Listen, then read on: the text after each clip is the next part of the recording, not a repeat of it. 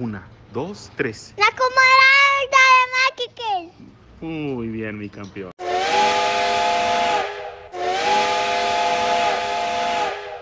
Guión o no guion. Script o no script. He ahí el dilema.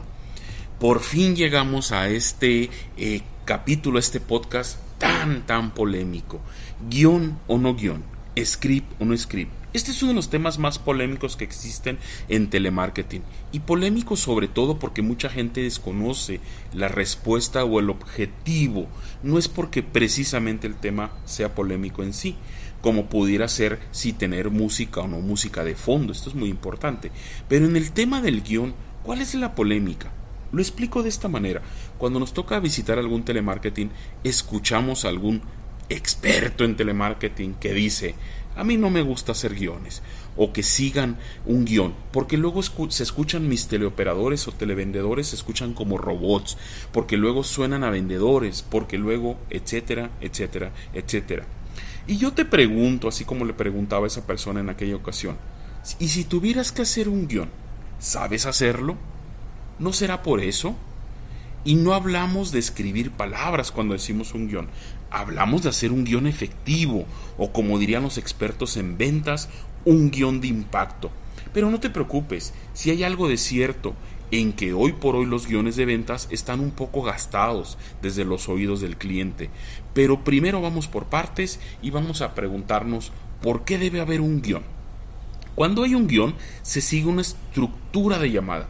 Observa los que no tienen ningún guion y generalmente empiezan la llamada de una forma diferente, la secuencia es diferente y por supuesto la terminan de forma diferente y lo más importante para mí es que nunca saben qué parte del proceso, porque no está estructurado, saben qué mejorar.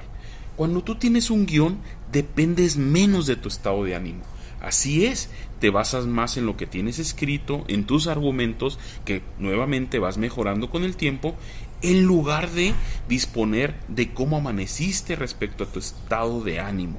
Si el guion no te funciona, porque así sucede algunas ocasiones con los guiones, pues por supuesto también lo vas mejorando.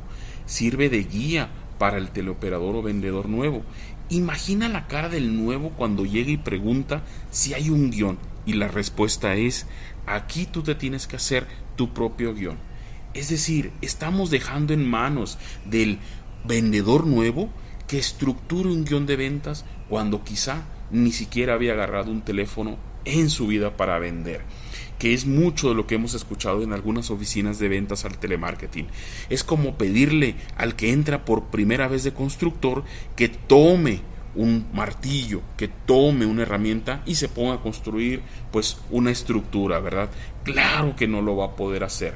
Otros puntos que tal vez ya no sean tan necesarios mejorar, pues te sirve mucho con el guion. Ahora, importantes aclaraciones, no existe un guion perfecto.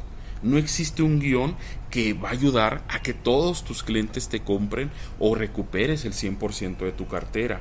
Pero hay guiones que sirven con la mayoría de nuestros clientes. Otro punto, no todos los guiones funcionan en todos los momentos, en todas las regiones.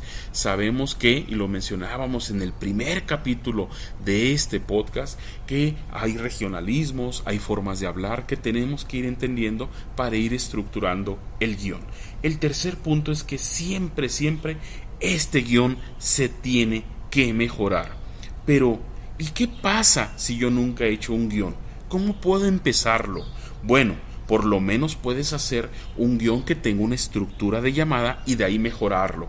Es decir, que empiece con un saludo efectivo, motivador, sin sonar exagerado, que tenga una justificación de por qué vas a hacer una serie de preguntas que entre nosotros los vendedores le llamamos sondeo o investigación, al mismo tiempo vas a ir precalificando a tu cliente, después pasas al proceso de presentar tu producto o servicio, explicar dos opciones, recuerda la regla de la pregunta dualidad, ¿verdad? Con respuesta sugerida y por último, intentar cerrar. Esa es la estructura o esqueleto que debe tener un guion entre palabras más, palabras menos. Lo importante es que nunca, nunca empieces sin un guion.